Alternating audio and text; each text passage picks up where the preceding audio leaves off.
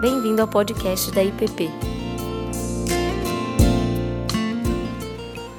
Nós estamos com essa classe Coração, Alma e Devoção Itinerários para uma Espiritualidade Madura. Tivemos nossa primeira aula na semana passada e, como dissemos na, na semana passada, o intuito é trabalharmos a perspectiva da devoção a partir dos nossos afetos, não só com a mente, com a compreensão teológica da Bíblia, mas com um relacionamento mais profundo e a partir de experiências com Deus. Coração, alma e devoção, porque estaremos falando dos afetos, que é essa nossa relação pessoal com o Pai. Estaremos é, caminhando um pouco sobre as emoções e os sentimentos humanos que muitas vezes ajudam ou atrapalham essa relação. Né? Tudo isso na perspectiva de uma vida devocional mais profunda. Então, em resumo do que a gente falou na semana passada, esses são os objetivos do curso. E eu queria é, fazer uma, uma rápida, rapidíssima recapitulação para quem não estava aqui, para quem estava também, é, do que, que nós já trabalhamos. Né? Essa espiritualidade, esse amadurecimento da nossa jornada de devoção para com Deus, ele é, existe uma, uma grande metáfora da vida espiritual que nos foi, que nos foi legada desde os pais do deserto, né? que se retiram para uma vida de uma relação mais pessoal com Deus, e é essa grande metáfora do deserto. O deserto como uma metáfora ah, do, da nossa vida. Nós dissemos na semana passada, trabalhamos um pouco sobre isso, é, que o mundo é um lugar barulhento, a vida é agitada, a correria nos tira o foco das coisas. Nós temos aprendido, vivemos numa sociedade que cada vez mais é, busca é, resultados. Né? Você se coloca num contexto de vida em que você tem que correr o tempo inteiro e esses barulhos do mundo muitas vezes não nos permitem é, parar, olhar para dentro de nós mesmos e perceber o Criador, o Pai, o Senhor. Né? Então, essa é uma primeira premissa que nós trabalhamos na aula passada. Daí a metáfora do deserto como um lugar para onde nós vamos para desacelerar para perceber que a realidade mais real né, está para, para além dessas coisas que nós vivemos e das quais nós corremos atrás. É, o deserto, então, se transforma numa grande metáfora da espiritualidade nesse contexto. Eu disse também que esse lugar para o deserto, nós somos levados, é, e não é muito assim uma escolha nossa, mas nós somos chamados, convidados e às vezes até é, conduzidos a Ele pela ação do próprio Deus. É Deus quem nos chama para esse recolhimento. Então, a vida espiritual, ela tem que sair dos lugares da correria e do excesso para os lugares da calma e da serenidade. Porque nesse, nesses lugares é que nós encontramos ou podemos ter uma experiência mais profunda com Deus, como por exemplo acontece com Elias, que foge para o deserto, né? e naquela caverna, esperando, ansiando por ver Deus, ele passa pela experiência das tempestades, dos terremotos, dos trovões, dos grandes ventos, para descobrir que a presença de Deus, na verdade, estava no cicio suave de uma brisa que passa. Né? Essa é a grande metáfora de uma jornada espiritual que consegue, como diz o salmista, calar e sossegar a alma, né? e não ter coisas sobremodo elevadas com que se preocupar, a não ser com uma presença de Deus. Né? É, Deus nos leva para lá, seja porque precisamos aprender coisas pela nossa teimosia, pelo nosso é, padrão de vida que não se submete ou que não obedece ou que não se adequa ao que Deus propõe, Ed, está tendo um pouquinho de microfonia, né? Pode, pode incomodar a turma. Então tá bom. É, que é, por exemplo, a experiência do povo no deserto. Né? Eles chegam em Cades Barneia, que é um acampamento muito próximo da terra prometida, e os espias vão para checar como era a terra e voltam com notícias de que a terra era tão boa quanto Deus havia prometido. E eles trazem cachos gigantes de uvas e, de fato, relatam, né, Josué e Caleb e mais os outros que estavam com eles, de que a terra é maravilhosa, mas tem um problema. Tem gigantes lá. E vocês devem conhecer a história. O povo tem medo dos gigantes e resolve pegar um outro caminho. E esse caminho gera 40 anos no deserto. Por quê? Não é porque Deus é ranzinza e vingador. É porque há uma consequência na nossa história dos caminhos que nós escolhemos. Se você escolher esse caminho da autorrealização através do seu esforço, ou da autorrealização através do seu medo, ou da fuga das dificuldades que a vida traz, talvez você leve mais tempo para encontrar Deus. Mas o deserto, nesse sentido, é um lugar de é um lugar de correção de rumo, de purgação do nosso próprio ego e da nosso, do nosso egoísmo, para falar mais, melhor. Né? É o lugar de aprendizado. Mas também somos conduzidos ao deserto se somos devotos, se somos fiéis. É o que acontece a Jesus, que é impelido ao deserto para em 40 dias, numa grande metáfora do que acontece com o povo no deserto, né? 40 dias, 40 anos, ele é impelido pelo Espírito e essa palavra impelido, né, não é uma coisa tão simples assim. Não é que Jesus, humanamente falando, dizia assim: oba, vou lá para o deserto. Não. Mas ele é convencido pelo Espírito, que faz parte da sua jornada, da sua vida espiritual, da sua relação com Deus, esse tempo em que a privação de determinadas coisas mantém o foco na pessoa de Deus. E nesse sentido, nós trabalhamos um pouco essa figura do deserto, e nós dissemos que há três coisas, há três disciplinas espirituais que são fundamentais para quem quer é, se aprofundar na maturidade da relação com Deus. A disciplina da solitude é um tempo que você separa para ter é, um relacionamento com Deus. E esse é um tempo seu. O deserto leva Jesus para que Jesus, juntamente com o Pai, né, pudesse é, adequar a jornada da vida que lhe estava proposta. Né? A sua carreira que lhe estava proposta, ela começa a ser trabalhada naquele dia que Jesus, batizado, ouve do Pai: Tu és meu filho amado, deposito o meu prazer. Agora vai para o deserto para você ter a luta que você precisa ter né, para você estar pronto para a missão que você tem. Essa é uma grande metáfora da vida de todos nós. Nós somos chamados, nós temos um encontro com um pai que diz: Eu te amo, você é importante para mim, eu morri na cruz por você. Né? Portanto, seja qual for a luta e a dificuldade que o deserto da vida te traga, eu estarei com você. E aí ele nos prepara e diz assim: agora vai e vive a tua missão. Qual é a tua missão? Ele é que vai te dizer. Mas eu diria, principiologicamente, que essa missão é, o, é a seguinte: seja bênção para aqueles que Deus colocar no seu caminho. É aí que está o chamado de Abraão. Abraão, você será bênção para todas as famílias da terra. E eu vou preparar. Como é isso? Não sei. Pode ser na sua profissão, pode ser no seu, na sua missão, se você tem uma missão eclesiástica, religiosa, pode ser no cuidado que você tem para com aqueles que têm menos do que você.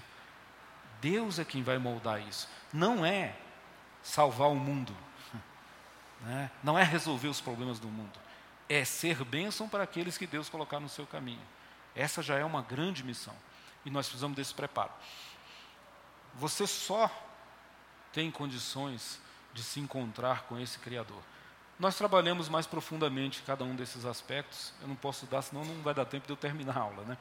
Mas o outro aspecto é o silêncio. Ora, se nós vivemos num mundo barulhento, angustiado e que corre atrás do vento, a resposta para isso não é correr mais rápido.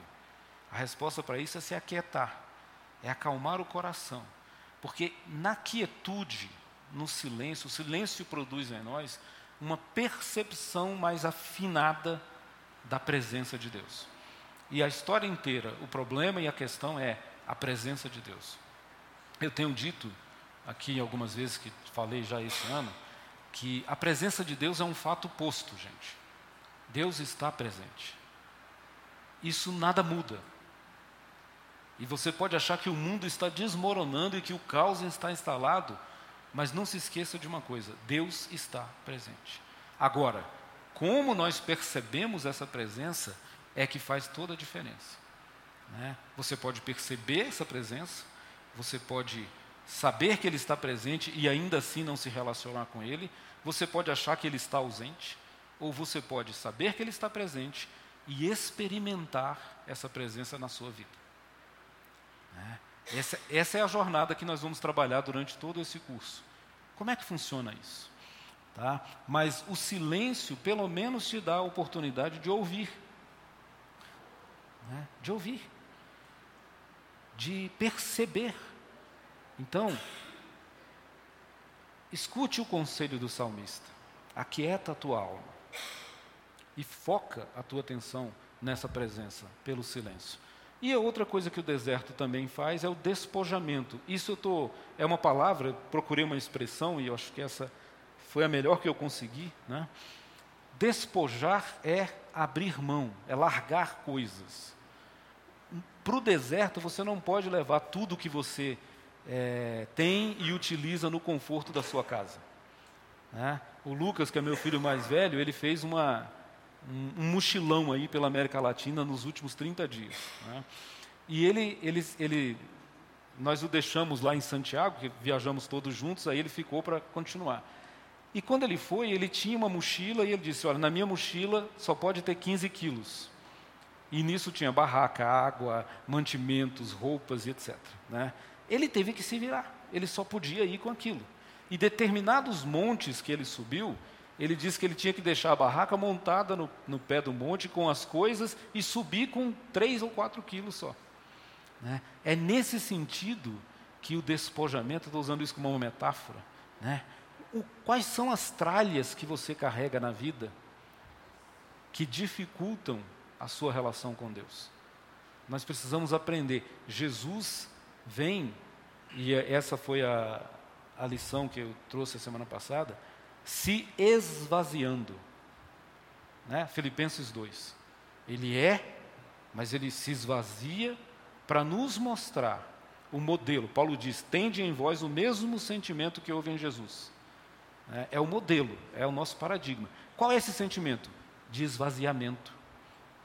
É, nós somos pessoas infladas. A história da nossa vida infla o nosso ego. Infla como um balão que você sopra. E ele cresce mas muito daquilo ali não tem conteúdo.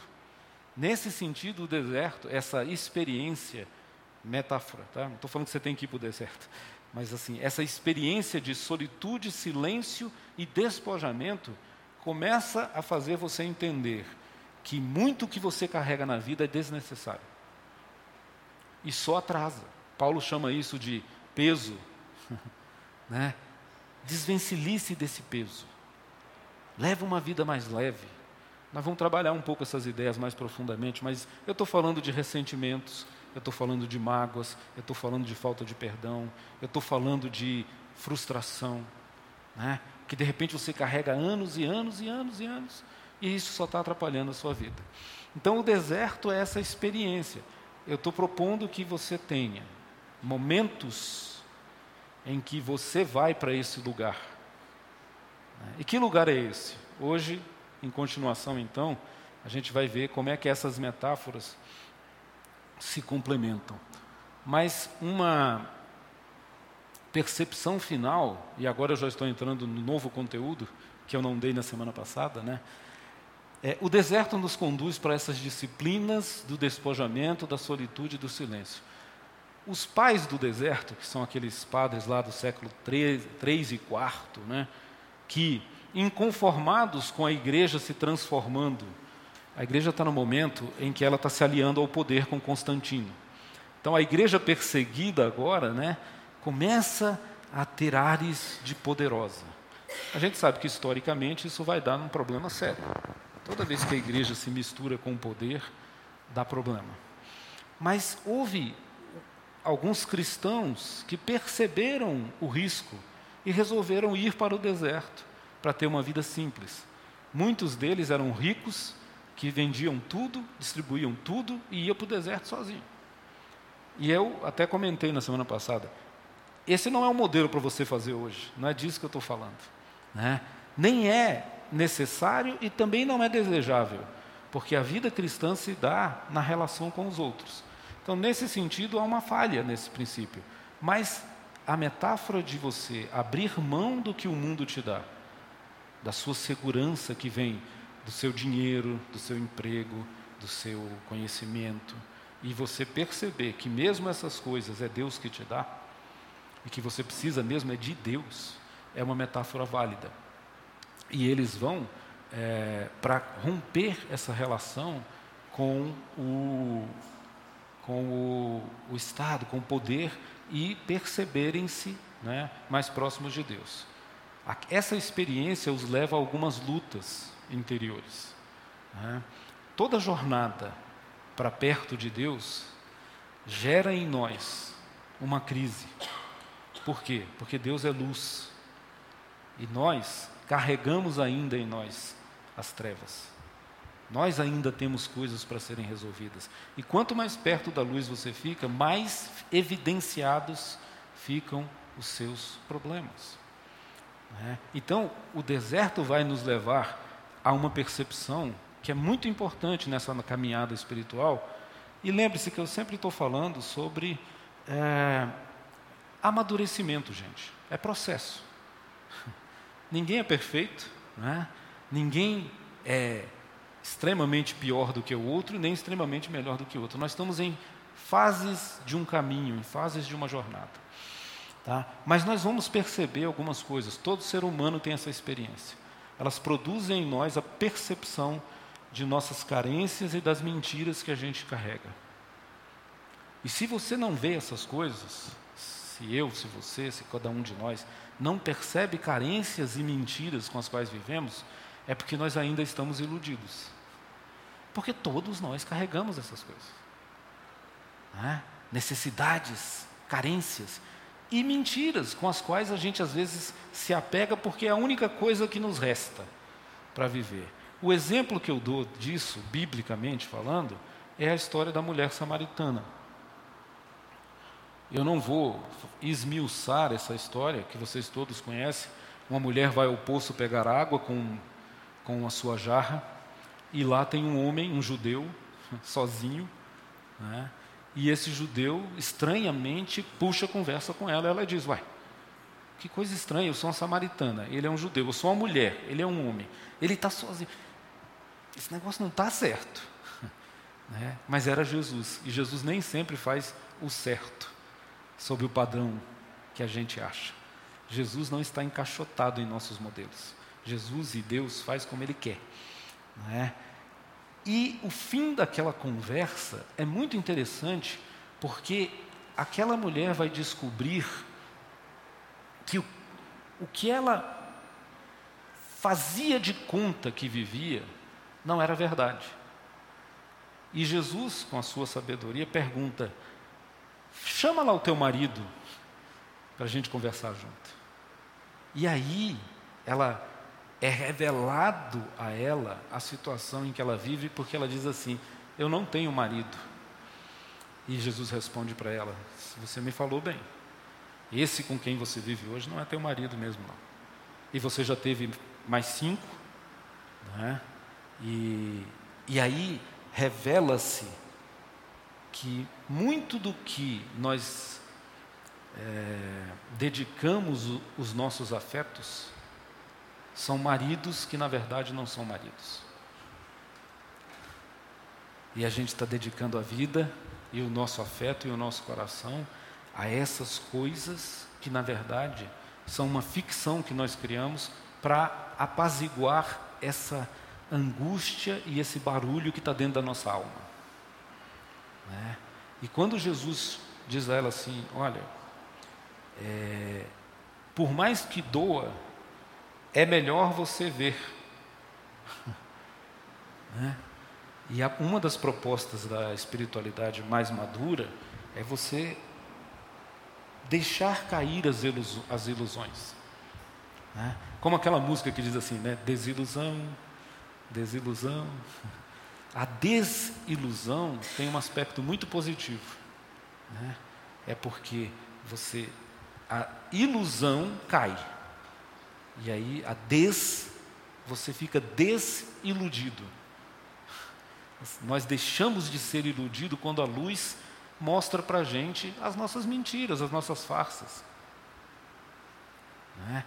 E a desilusão, ficar desiludido, é o primeiro passo para eu poder passar a ver a verdade. Porque enquanto eu estiver focado na ilusão, ela me separa da verdade. Então, quando Jesus desmascara, né, a gente vê a verdadeira face da mulher samaritana, que dizia assim: Ah, eu posso te dar água? Né? E Jesus diz: Não, você não tem a água que você precisa. Se você beber da água que eu te der, aí sim, a água da verdade, porque a verdade vos libertará. Né? A mentira nos prende. Então, nós descobrimos no processo de desilusão a sede da alma. E quando você tem sede, você tem a chance de saciar essa sede. Se você acha que não precisa, meu irmão, se nós achamos que não precisamos, nós nunca vamos achar. Deus jamais vai obrigar você a querer algo. A metáfora do Apocalipse é um Deus que está à porta e diz o quê? Eis que estou à porta e bato. Né? E eu fico imaginando que é um bater assim, suave. Não é assim. Né? Ele bate. Ele diz: se você abrir, aí essa história começa a mudar. Para isso que nós estamos caminhando. Acho que eu estou antecipando aqui. Bom, seguindo em frente então. É, essas disciplinas espirituais, despojamento, solitude e silêncio, trazem para nós e nos conduzem para o deserto para que nós enfrentemos o paradigma das tentações de Cristo. As três tentações de Cristo que acontecem no deserto né, são paradigmáticas da tentação que todos nós carregamos. Ou seja, todo homem é tentado naquelas três realidades profundas. Né? Sob a perspectiva da devoção, veja, há centenas, talvez milhares de estudos sobre as tentações de Cristo. Cada um aborda de um jeito, cada um aborda de um jeito muito profundo. Mas eu queria hoje trabalhar com vocês sob a perspectiva da devoção pessoal. O que me atrapalha de eu ter uma vida devocional com Deus mais profunda? É sob esse ângulo que eu queria trabalhar então, as três tentações de Cristo que a realidade de nós nos colocarmos num tempo de solitude, silêncio e despojamento diante de Deus nos traz. Né? A primeira, então, todos nós carregamos um desejo, e eu botei a palavra desejo aí para ficar mais claro, porque estamos falando do coração, estamos falando da alma. Então, eu não quero a tentação sobre o aspecto político, sobre o aspecto social, sobre o aspecto comunitário. Tem abordagens para isso. Eu quero falar é do desejo do coração. Tá? Porque não vocês falam ah, o Caio está sendo reducionista. Não, eu quero falar disso. Nesse aspecto, por isso eu chamei desejo tentação e não só tentação. Nesse aspecto, a primeira tentação de Jesus nos revela algo que todos nós carregamos desde criancinha. Né? E os psicólogos, né, os estudiosos da psicologia, nos ensinam que isso gera buracos na nossa alma, que depois, na idade adulta, estão ali travestidos, mas aparecem. Né? O Rômulo vai trabalhar um pouco disso, mas assim, é, é, o primeiro desejo então é o desejo de sermos vistos pelo que fazemos.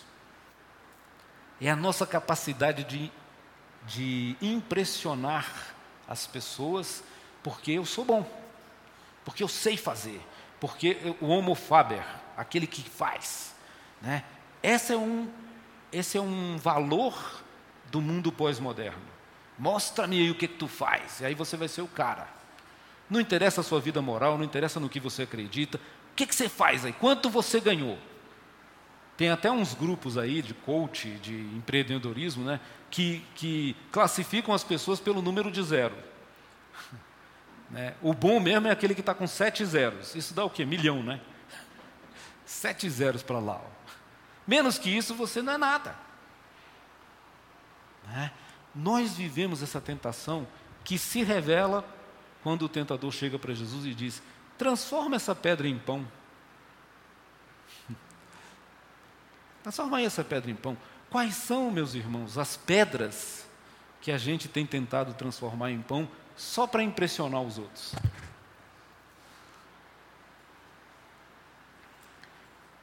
Essa tentação te afasta de uma comunhão mais profunda com Deus e te deixa no superficialismo. Talvez isso gere em você uma religiosidade que está esperando as vantagens da relação com Deus uma, religiosidade, digamos assim, da prosperidade, só da prosperidade. E veja, Deus nos faz prósperos, eu não tenho nada, nenhuma dúvida disso. Mas vocês estão entendendo o que eu estou falando. Né? Não é para isso que Ele nos chama. Ele vai nos abençoar, porque Ele é bom. É?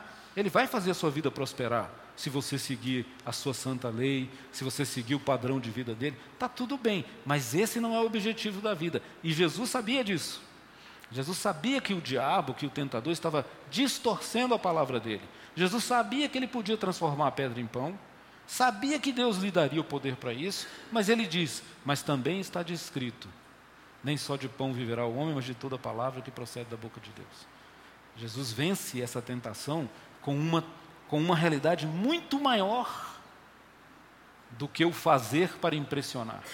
Gente, a gente não precisa fazer nada para impressionar ninguém.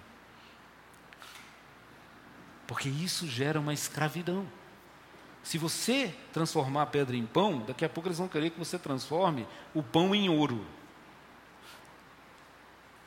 Você está entendendo? Isso vira um, uma loucura. E é interessante, eu, eu, é, esse exemplo, porque assim, você transforma a pedra que não deveria ser pão em algo que é pão. O pão em si é bom, mas no dia que você transformar ele em ouro, você se transforma aquele rei louco da, da aquele rei louco da fábula, que tudo que ele tocava virava ouro, né? De repente o, o camarada morreu de fome cercado de ouro. Essa é a ideia da fábula. Né? É, então, a primeira tentação que o deserto nos livra é da tentação do fazer.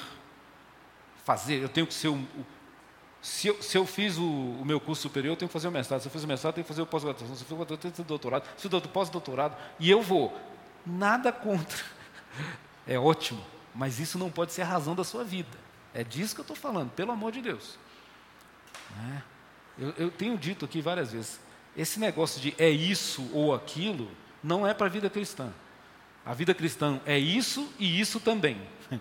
Né? Somos pecadores e redimidos. Morremos, mas viveremos. Né? Porque senão a gente fica radical e diz assim: então você está falando que não é para estudar? De jeito nenhum. Quanto mais você fizer, melhor. Agora, não ponha o seu coração e o seu significado nessas coisas. Seu significado está em Deus. Esse é o ponto, essa é a tentação da qual nós somos libertos. A segunda é a tentação de sermos queridos ou apreciados. Essa é a tentação do nosso tempo.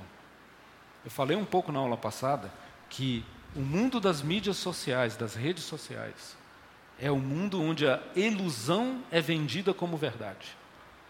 Eu até perguntei, né? Qual a foto você usa no seu Facebook? né? Muitas vezes não é a foto que revela a minha cara. É a mais bonitinha que eu tenho. É a mais produzida. Né? Todo mundo está rindo. Todo mundo está feliz. Todo mundo viaja. Todo mundo tem dinheiro. E todo mundo vive uma bela de uma mentira. Eu não estou dizendo que você tem que ir lá botar no Facebook a sua pior foto, não é nada disso. Não entendam bem. é só uma metáfora de que nós vivemos um mundo cujo desejo tentação dos corações é ser queridos e apreciados pelo que tem, pelo que consegue mostrar. Essa é a tentação que o Satanás leva Jesus para o pináculo do templo e diz assim: pula daí, imagina um show. Nós estamos em plena Páscoa. Nós estamos aqui, está tendo as festas, tem milhões de pessoas nas ruas de Jerusalém. Vamos lá para cima do pináculo e você pula. E está escrito que os anjos virão, te socorrerão e você. Imagina como você vai descer. Cara, vai ser melhor do que o homem de ferro, né? Descendo daquele jeito que ele faz assim. Tsh, milhares de pessoas vendo e dizendo: ah, esse é o cara. Esse é o cara. Olha o show. Essa é a tentação. Nós vivemos nessa tentação de fazer da nossa vida um show um espetáculo, para que as pessoas gostem de mim, para preencher um buraco, um vazio, que é a sede daquela samaritana lá. É. Momentos de solitude e de reflexão nos revelam que isso é uma tolice. A palavra te revela isso. A palavra da boca de Jesus te conta uma história. Havia um homem que juntou muitos celeiros. Né? Pega lá e reflete sobre isso. E ele juntou e juntou até que um dia ele disse: Haha, minha alma agora você pode se tranquilizar. Né? Que eu tenho aqui bens e coisas para mostrar por três ou quatro vidas. E aí Jesus nos ensina: louco, essa noite pedirão a tua alma. E contas da tua vida você vai ter que prestar.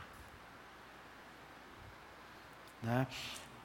Mas o mundo submerso na maldade e na perspectiva da tentação de Satanás nos puxa, nos tenta nos sugar para essa loucura.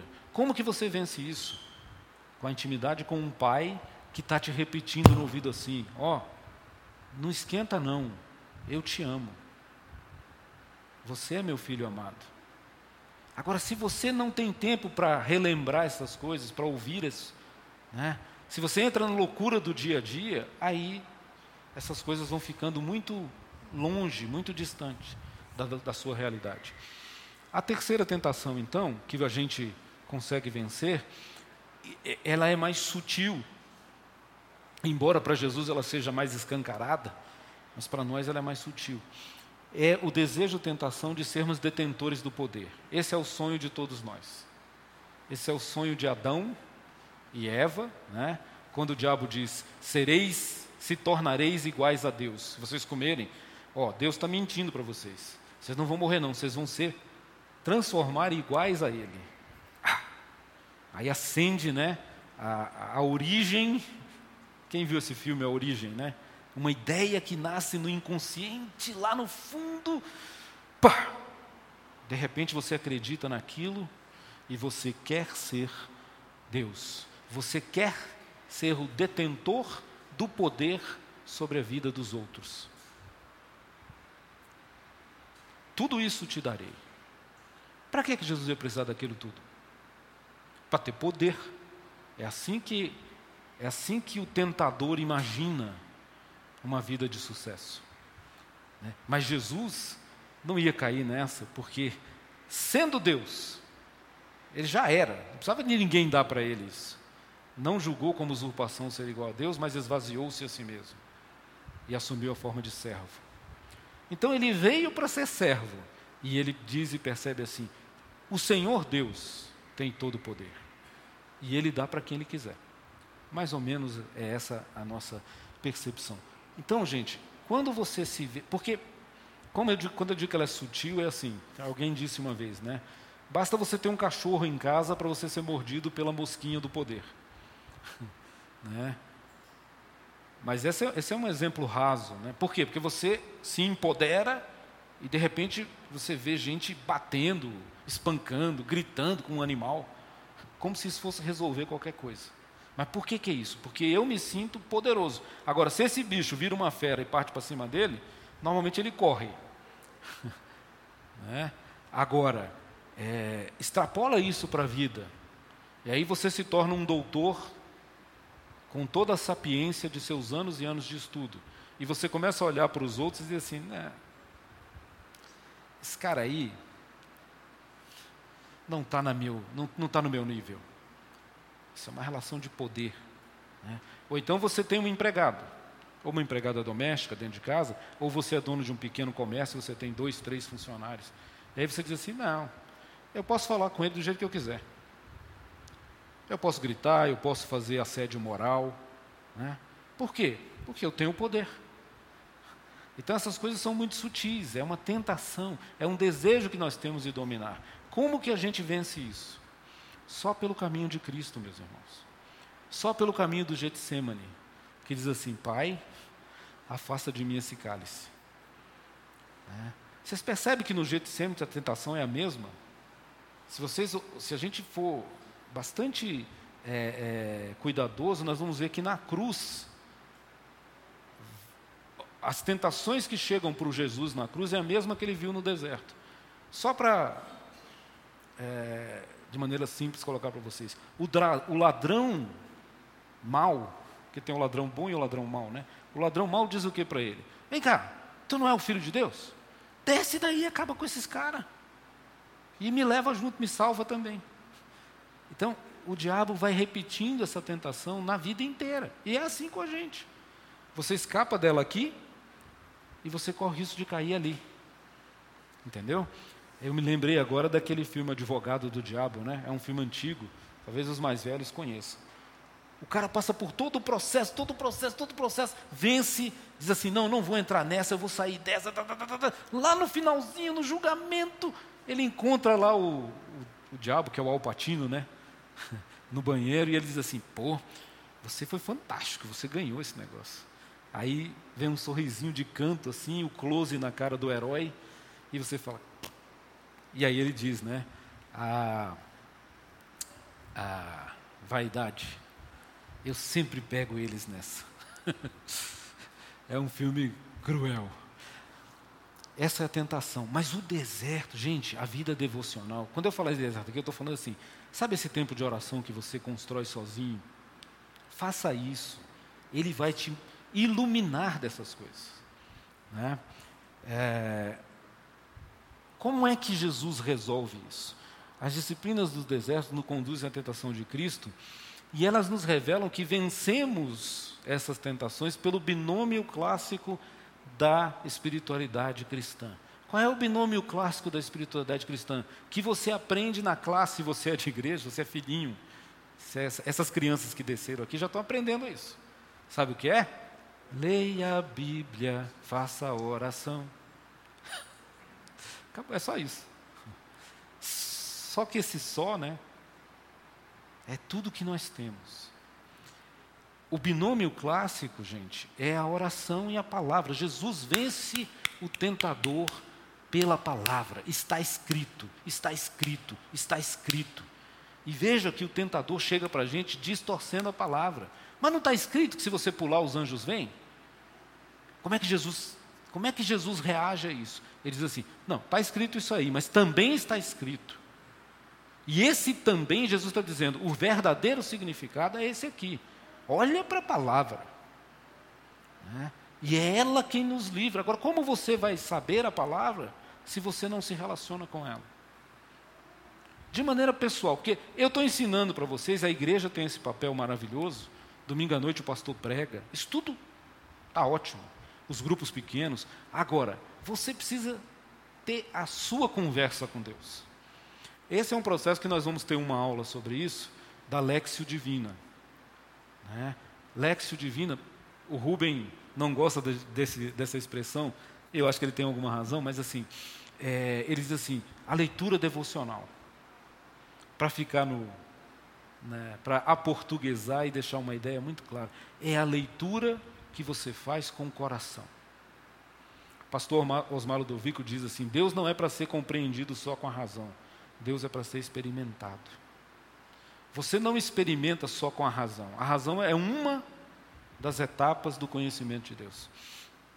Então, é nesse binômio que a gente se liberta dessas coisas.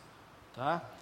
E isso desemboca numa segunda metáfora que Jesus usa, uma segunda metáfora que Jesus usa, né, que é a metáfora do quarto fechado. O deserto se transforma num quarto fechado. Jesus diz: quando orares, entra no teu quarto, fecha a porta e fala com o teu pai, que vem em secreto, e em secreto ele te responderá. Então, qual é o quarto elemento que o quarto fechado traz para a gente? Ele mantém a solitude, ele mantém o silêncio, e ele mantém o despojamento, e ele acrescenta o segredo, o mistério, o secreto. Aquelas coisas que só dá para conversar se você estiver sozinha ou sozinho no poço diante de Jesus. Aquelas coisas que você não quer, que você não está disposto e que nem precisa você sair alardeando para os quatro cantos do mundo, como a galera do Facebook gosta de fazer, né? Quando as coisas são bonitinhas. E aquelas coisas feias? Né? E dizer que, olha, realmente eu não tenho marido. Realmente eu estou baseando minha vida num monte de ilusão. Né? Tem uma, um, eu tenho uma, uma revelação para dizer para vocês. Né? Eu acho que vocês já sabem. É que você não precisa expor essas coisas para todo mundo. Basta fazê-lo com Deus. No secreto do teu quarto. Deus não é um Deus que quer te envergonhar e execrar a sua vida. Mas Ele quer que você se arrependa. Por isso Jesus diz: essas coisas do coração, leve lá. Se precisar, e vai precisar, eu já digo isso para vocês, Ele vai te mostrar as pessoas certas, os amigos fiéis, os companheiros de jornada. Né? Mas o primeiro passo você resolve com o Pai, porque o Pai que vem em secreto, em secreto te responde, em secreto te salva, em secreto te redime, em secreto limpa e purifica a tua vida. E está tudo bem. Está tudo bem. Né? Essa é a grande metáfora de uma espiritualidade madura. Você não precisa ficar prestando conta da sua vida para todo mundo. Eu vou explicar isso com calma. Né? Porque Tiago nos diz lá: confessai vossos pecados uns aos outros para serem curados. O que eu estou dizendo é o seguinte: numa jornada pessoal e devocional, você começa a limpar a sua vida diante de Jesus. Depois você larga tudo, sai correndo e vai para a aldeia contar que maravilha é isso. Né? Se você não tem a dimensão do sagrado, do secreto, você se torna superficial. E aí a tentação de Moisés cai sobre nós, de colocar um pano na cara para não revelar que nosso brilho já se perdeu. E a gente distorce uma vida em que o pano era para que o brilho não ofuscasse as pessoas. Né? Primeira vez que Moisés coloca um véu sobre o rosto é porque o brilho dele, da relação com Deus, era tão grande que o povo estava ficando. Né? O tempo vai passando, o brilho vai se acabando, e aí Moisés fica com vergonha e começa uma farsa de novo. Veja como é cíclica a nossa vida.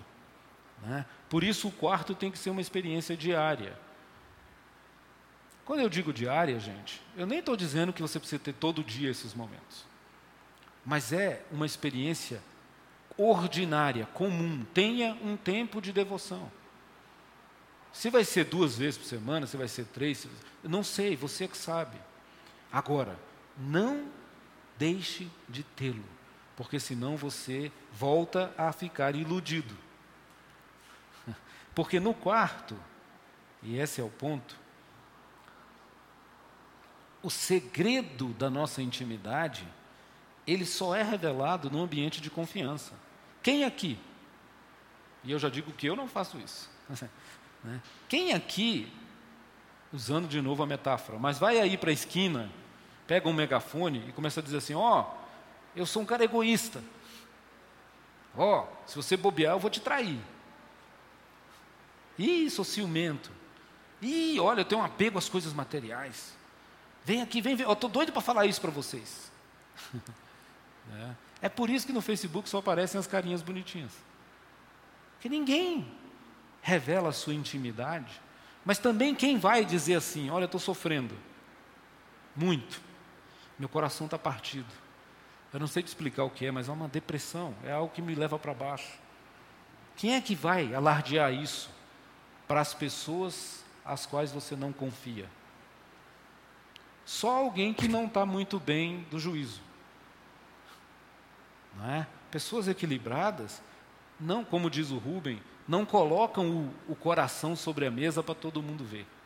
Você faz isso com quem? Com as pessoas que você confia. Com aquelas pessoas que você sabe que não vão pegar o seu coração e pisar nele. Mas que vão pegar o seu coração e dizer assim: ó, eu não sei o que eu tenho para fazer, mas eu estou aqui. Estou junto. Eu vou chorar com você. É só o que eu posso fazer. Não é? Quando Jesus nos convida para o quarto, Ele está dizendo: ali, naquele lugar, você vai se encontrar com o ser mais confiável que existe. Porque o Senhor é fiel e Ele não vai dar as costas para você. O Pai que vem em secreto te recompensa em secreto. É uma experiência que une todos os elementos do deserto com o mistério de uma presença que a gente não sabe explicar, que a gente não controla, né? que a gente nunca saberá completamente quem é, é o Deus inefável, insondável, né? mas que diz: Eu sei o que você passou. Hebreus nos ensina que Jesus aprendeu pelo sofrimento o que cada ser humano passa sobre essa terra. É disso que ele está falando. Quando ele diz, eu bato a sua porta, se você abrir e deixar, eu entrarei e cearei com você. Jesus está com um discurso que claramente para aquele povo do primeiro século da antiguidade é um discurso de intimidade. Ninguém sentava à mesa com um desconhecido, ninguém sentava à mesa com alguém que ele não confiasse. Ninguém sentava à mesa com alguém que não tivesse afeto. Sentar à mesa era o símbolo dessa cumplicidade. E Jesus está dizendo: se você abrir a porta do seu coração, eu vou entrar aí e vou sentar e vou é, ouvir o que você tem para me dizer. E aí pensa como a oração ganha um significado muito mais profundo. Já não são meras repetições jogadas ao vento. É falar com um amigo que me ouve e que conhece a minha dor. A melhor coisa que tem, dizem os conselheiros, né? o Werner falava muito isso, é o, o, o curador ferido. Aquele que sofreu a dor sabe muito melhor como lidar com a sua dor. O que só conhece por teoria tem suas limitações. É, então, essa metáfora do quarto, meus irmãos, na nossa jornada espiritual, nos leva a a uma intimidade com o Senhor, aonde eu posso abrir meu coração, sem medo. Você sabe que um problema da nossa vida, um problema da nossa vida espiritual é o medo, né? O medo, é, como diria o apóstolo João, lança fora, né? Um, na verdade é o contrário, ele diz que o amor lança fora o medo, mas o inverso é verdadeiro. O medo impede que o amor tome conta de nossos corações. E se você constrói uma relação com Deus a partir do medo, né, pela misericórdia dele, ainda assim ele vai te alcançar. Mas você vai perder muito da intimidade. Eu não gosto de ser radical e dizer não vai funcionar. Às vezes funciona. Mas é, é, é muito mais raso do que quando você se relaciona com Deus, porque você sabe que Ele te ama e Ele está disposto a cuidar de você. É? Então, é, dentro dessa ideia, eu queria deixar com vocês também uma outra percepção, porque às vezes a gente usa as metáforas e elas vão ficando. Pô, mas o cara está falando que tem que ser literalmente um quarto fechado. Né? Não é, não é. Também não tem que ser literalmente um deserto. Né? Então, eu queria falar um pouquinho rapidamente sobre o quarto além do quarto. Quarto, deserto, são ideias, são símbolos de uma disposição do nosso coração, gente. O seu quarto pode ser um campo ou uma caminhada que você faz pela manhã. Né? Ali está você e Deus, e naquele segredo e naquele mistério vocês se relacionam. Eu, fiz, eu faço isso muito. Né? Eu gosto muito de caminhar, e, e às vezes eu, a minha média de caminhada é uma hora. Essa uma hora é uma hora em que eu fecho as portas do quarto para ter essa experiência, esse tempo com Deus. E muitas vezes eu me percebo mais sensível a Deus. Né? Então, é, o quarto além do quarto é aquilo que o Thomas Merton chama de lugares finos. Né? Essa foto que vocês estão vendo aí, é, nessa viagem que eu falei que a gente fez, era uma viagem para a região dos lagos, tanto do Chile como da Argentina. E a gente estava de carro, então a gente sempre ia, eram são as estradas maravilhosas. E de vez em quando você fazia uma curva e você se deparava com uma coisa cuja exuberância era de tirar o fôlego. Nós estávamos nós cinco, eu, a Jane e três rapazes, né? E era muito interessante, porque todo mundo falava assim: para, para, tem que parar. Aí a gente encostava, ia para a beira assim de um, de um abismo, e era interessante perceber como cada um saía para o seu lado. Ali a gente se afastava, não ficava de muita conversinha, porque era um senso de uma presença, de um Criador e de uma bondade porque aquilo tudo estava ali de graça. E a gente, então, lugares finos, gente, são esses lugares na sua vida, na sua história, na sua jornada, em que a cortina que nos separa de Deus se torna um pouquinho mais fina, um pouquinho mais transparente, e você permite ao seu coração dizer assim: meu Deus, como o Senhor é bom. Até no boletim de hoje eu escrevi alguns, algumas. É, alguns pensamentos né, sobre essa questão da gratidão, e num deles eu digo assim: é você olhar para um dia ensolarado e você tem sempre duas opções. Você pode dizer, ai que calor, meu Deus. Ou você pode dizer, caramba, que dia bonito. O que, que vai te levar a um caminho ou outro é a devoção. É essa coisa de abrir o seu coração e estar percebendo o que está em volta. Né? Então, esse quarto são esses lugares finos, tá? Onde a cortina se faz mais transparente. Essa foi um desses lugares. é, esse aqui, é, em Vancouver, em 2004, 2004, eu, 2014, eu passei 15 dias lá e isso é numa praia chamada Jericho Beach. É, esse é um laguinho daqueles assim, tem essa pontezinha. Você está andando numa praia, de repente você olha, tem um bosque, tem um lago, tem uma ponte. E lá, é porque não está dando para vocês verem, mas lá dentro da ponte tem aqueles patinhos de cabeça verde nadando. É.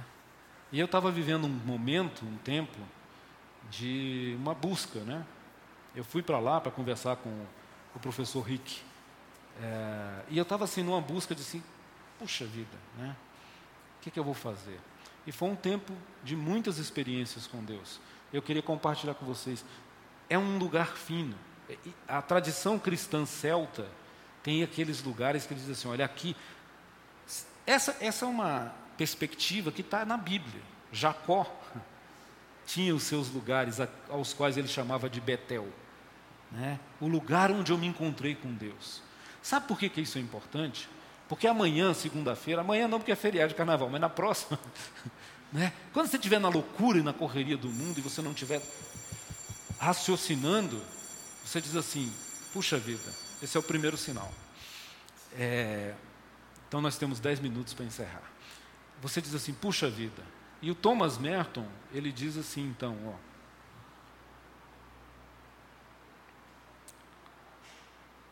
Opa, passou. Ele diz assim: sobre essa experiência dos quartos para além dos quartos, né? É, que sempre haja igrejas tranquilas, escuras, nas quais possam os homens se refugiar, lugares onde possam ajoelhar em silêncio casas de Deus, cheias de sua silenciosa presença. Ali, mesmo quando não sabem orar, podem ao menos estar sossegados e respirar à vontade. Que haja um lugar qualquer onde seja possível respirar tranquila e naturalmente sem sobressaltos. Um lugar onde a nossa mente possa estar ociosa no sentido de estar não precisando trabalhar? Está tranquila, sossegada, esquecida das preocupações, mergulhar no silêncio e adorar em segredo ao Pai. E ele completa dizendo: Não pode haver contemplação onde não há segredo. Né? O Thomas Merton está pensando, ele é um frei né, da espiritualidade, ele é um, um grande autor da espiritualidade. Ele está pensando naquelas, ele, ele, descreve isso nesse livro. Né? Ele, antes de chegar nessa frase, ele descreve, ele fala assim: sabe aquelas igrejinhas simples, humildes, meio cafonas, pintadas assim com a pintura meio desgastada, mas que estão abertas? Isso é uma realidade muito mais católica do que a nossa, infelizmente. Mas ele diz assim: sabe essas igrejas onde de repente, no meio de uma tarde, um camarada, no desespero da angústia de uma vida, pode entrar e se ajoelhar e lembrar de Deus e pelo menos respirar? Aí ele fala: Isso são casas de Deus. E a gente sabe, não é casa de Deus porque religiosamente é casa de Deus. É casa de Deus porque no silêncio profundo de um coração que se dobra diante de Deus, a presença de Deus é real. Eu acho lindo isso, gente, sinceramente. Que haja qualquer lugar que você pode, possa fazer isso. Isso vai livrar a sua vida da angústia. Né? Então é importante você estar atento e perceber esses lugares finos na sua história. Eu tenho alguns perto de casa, né? que é assim, eu saio para dar uma caminhada de meia hora, eu já identifiquei alguns lugares que eu posso parar cinco minutos ou dez e orar. Aí é você com Deus, não tem filho, não tem marido, não tem mãe, não tem pai, é você e Deus. Vocês entenderam meu ponto, né? Acho que você ficar batendo nisso, mas. Então, concluindo, né? Esse quarto é o lugar do encontro. E esse quarto, ele se desdobra, eu que estou falando isso, não é Jesus, mas assim, essa metáfora, ela cabe um pouquinho mais, ela cabe o armário. Sabe aquele armário que você entulha toda a tralheira que você tem para visita não ver? Pois é, não faça isso com Jesus. Deixa Jesus entrar nesse armário junto com você, não tenha vergonha. Ele está dizendo: Eu estou à porta e eu quero ver. É, esse armário é onde a gente esconde as nossas feiuras. Né? E Jesus está dizendo: Deixa eu ver. Sabe por quê? Porque ele lança luz sobre essas coisas. Nesse armário, você guarda tralhas enferrujadas como se fossem tesouros. E Jesus. Obrigado. E Jesus está falando assim. Jesus está falando assim: se você deixar esse armário muito entulhado, não vai ter espaço para o tesouro verdadeiro. Qual é o tesouro verdadeiro? A fé, a esperança, e o amor. A gente vai deixando mágoa, e você vai se apegando às vezes a umas coisas. Minha reputação. Tem gente que leva anos preocupado com a sua reputação. Tem uma música do Oswaldo Montenegro, chama A Lista. Todo mundo já ouviu? A Lista. Tem algumas coisas muito interessantes naquela música. Né? Ele diz assim: Você passou anos sofrendo com um segredo que hoje ninguém quer saber. Essas são as coisas que a gente vai guardando no armário. Se você não deixar o Espírito de Deus entrar lá e jogar luz, e você perceber que está empoeirado, enferrujado, e você pode jogar fora, não tem saída. Então a cozinha, a mesa e o armário são esses lugares de intimidade. Sabe por quê? Porque é, se você fizer. Eita, tem um monte de slide que eu não passei aqui. Se você fizer essa jornada sozinho, você se desespera. Se você tentar ir sozinho para esses lugares feios da sua vida, Não é legal. Mas com Jesus segurando a sua mão, ele transforma isso em vida. Essa é a ideia do salmo, porque nós estamos falando de lugares escuros. Né? Então, essa é a ideia do salmo, onde haverá redenção pela graça. É o que eu falei, não pelo medo. Né? Deus não quer nos destruir. Ele fará brilhar sua luz nesses quartos escuros, como nos ensina o salmista. Salmo 139, muito famoso, né? Senhor, tu me sondas, e vai, vai, vai. Mas se você parar no versículo ali 11 a 13, você vai ver uma realidade muito interessante. Mesmo que eu dissesse, as trevas me, me encobrirão e que a luz se tornará noite ao meu redor, verei que nem as trevas são escuras para ti. Olha que frase. Para um pouquinho para pensar. Nem as trevas são escuras para ti. As minhas trevas não são escuras para Deus. Elas existem, elas são reais, mas a noite brilhará como o dia, pois para ti as trevas são luz. Tu criastes o íntimo do meu ser. Lá naquele quarto do seu coração, deixa Jesus entrar. A sua escuridão não é suficiente para diminuir a luz dele.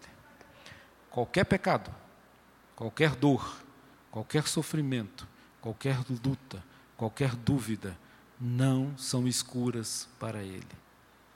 É isso que a gente aprende numa vida de devoção mais profunda. Tá bom? E eu concluo então